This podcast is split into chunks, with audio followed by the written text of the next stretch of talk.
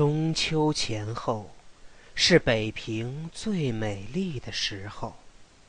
天气正好不冷不热，昼夜的长短也划分的平匀。没有冬季从蒙古吹来的黄风，也没有伏天里携着冰雹的暴雨。天是那么高，那么蓝，那么亮。好像是含着笑告诉北平的人们，在这些天里，大自然是不会给你们什么威胁与损害的。西山、北山的蓝色都加深了一些，每天傍晚还披上各色的霞帔。在太平年月，街上的高摊与地摊。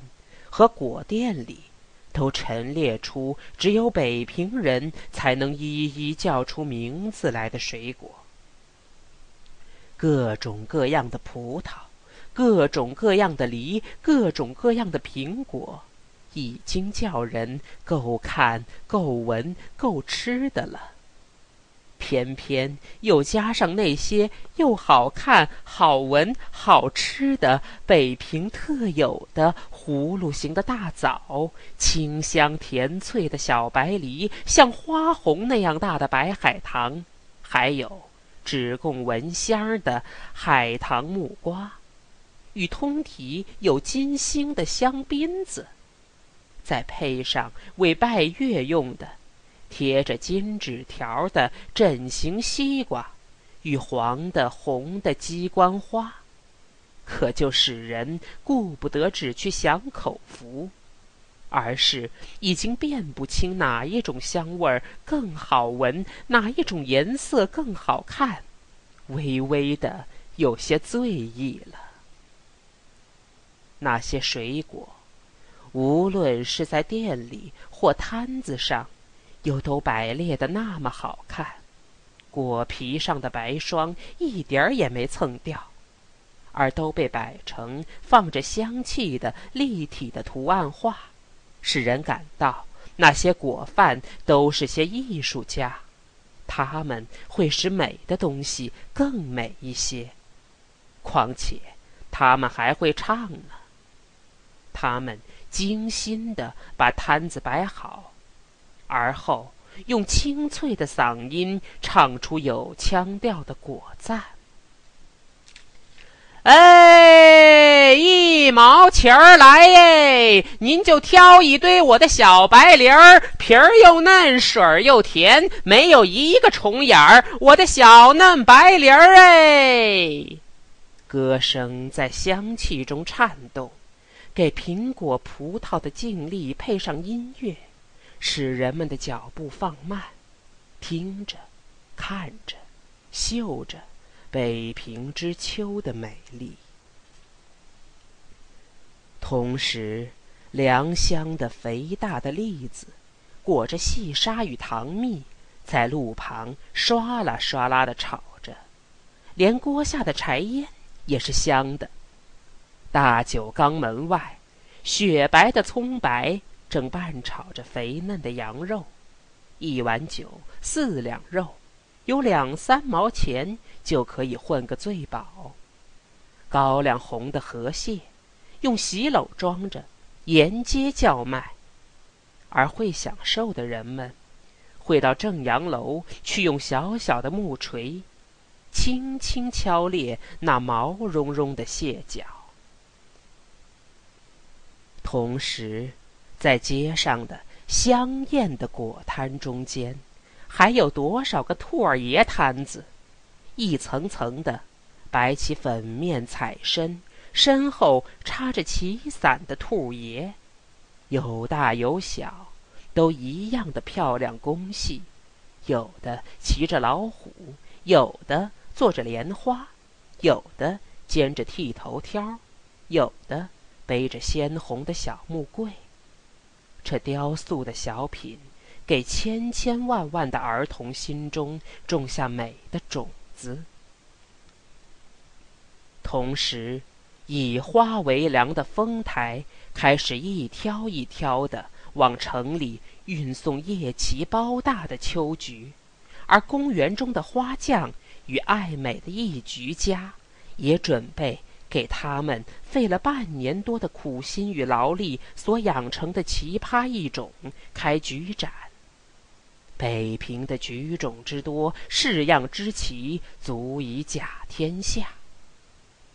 同时，像春花一般骄傲与俊美的青年学生，从清华园，从出产莲花白酒的海淀，从东南西北城到北海去划船。荷花久已残败，可是荷叶。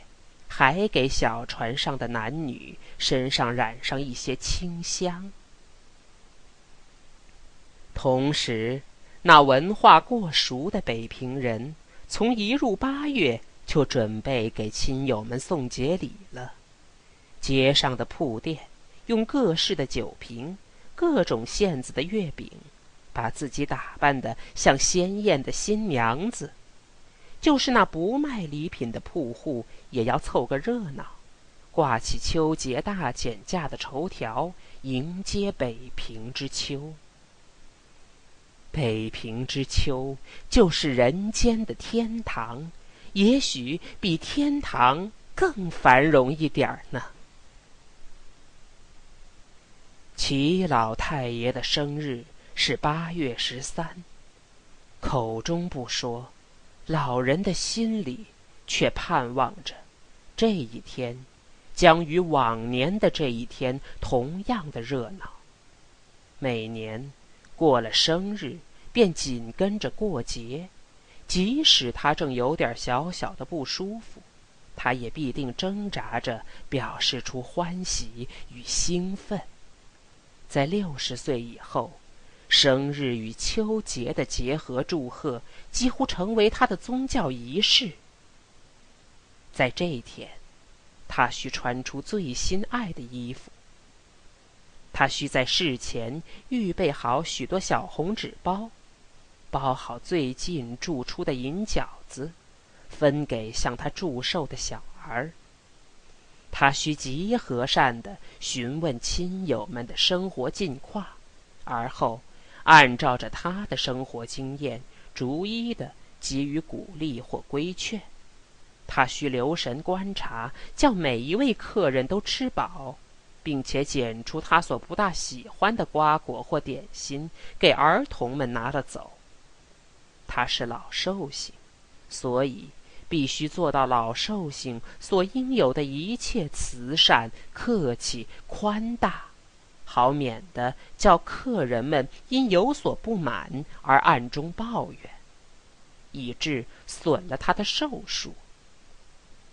生日一过，他感到疲乏，虽然还表示出他很关心大家怎样过中秋节，而心中却只把它作为生日的尾声，过不过并不太紧要，因为生日是他自己。过节是大家的事，这一家子连人口带产业都是他创造出来的，他理应有点自私。今年，他由生日的前十天，已经在夜间睡得不甚安帖了。他心中很明白，有日本人占据着北平。他实在不应该盼望过生日与过节能和往年一样的热闹。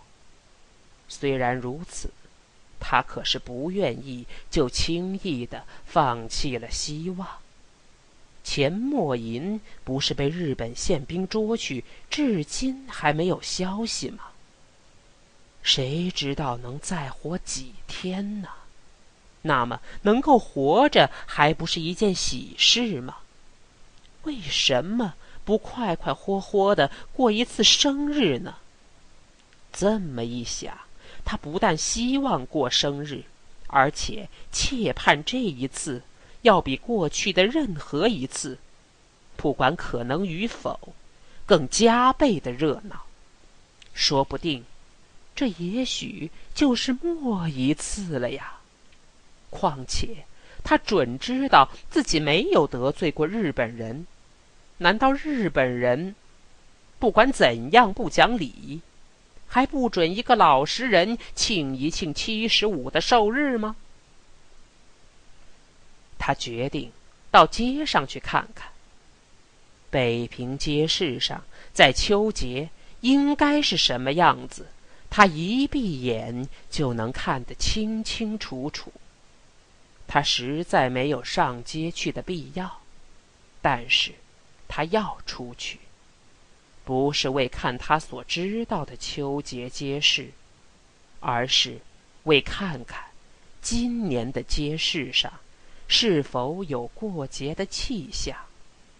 假若街上照常的热闹，他便无疑的还可以快乐的过一次生日。而日本人的武力占领北平，也就没有什么大了不得的地方了。到了街上，他没有闻到果子的香味儿，没有遇到几个手中提着或肩上担着礼物的人。没有看见多少中秋月饼。他本来走得很慢，现在完全走不上来了。他想得到，城里没有果品，是因为城外不平安，东西都进不了城。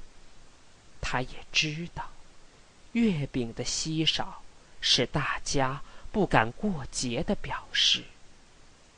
他忽然觉得浑身有些发冷。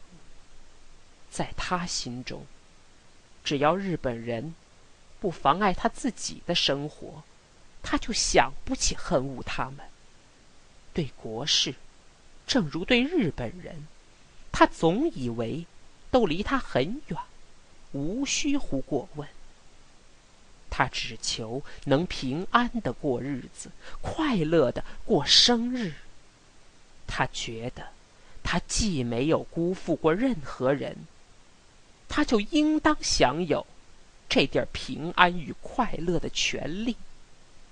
现在，他看明白，日本已经不许他过节过生日。以齐老人的饱经患难，他的小眼睛里是不肯轻易落出泪来的。但是。现在，他的眼有点看不清前面的东西了。他已经活了七十五岁。假若小儿们会因为一点不顺心而啼哭，老人们就会由于一点不顺心而想到年岁与死亡的密切关系，而不大容易控制住眼泪。等到老人。与小儿们都不会泪流，世界便不是到了最和平的时候，就是到了最恐怖的时候。找了个豆汁儿摊子，他借坐了一会儿，心中才舒服了一些。他开始往家中走。路上，他看见两个兔爷摊子，都摆着许多大小不同的、五光十色的兔爷。在往年，他曾拉着儿子或孙子或重孙子，在这样的摊子前一站，就站个把钟头去欣赏、批评和选购一两个价钱小而手工细的泥兔。今天，他独自由摊子前面过，他感到孤寂。同时，往年的兔爷摊子是与许多果摊儿立在一处的，使人看到两种不同的东西，而极快的把二者连结到一起，用鲜果供养兔子王。由于这观念的联合。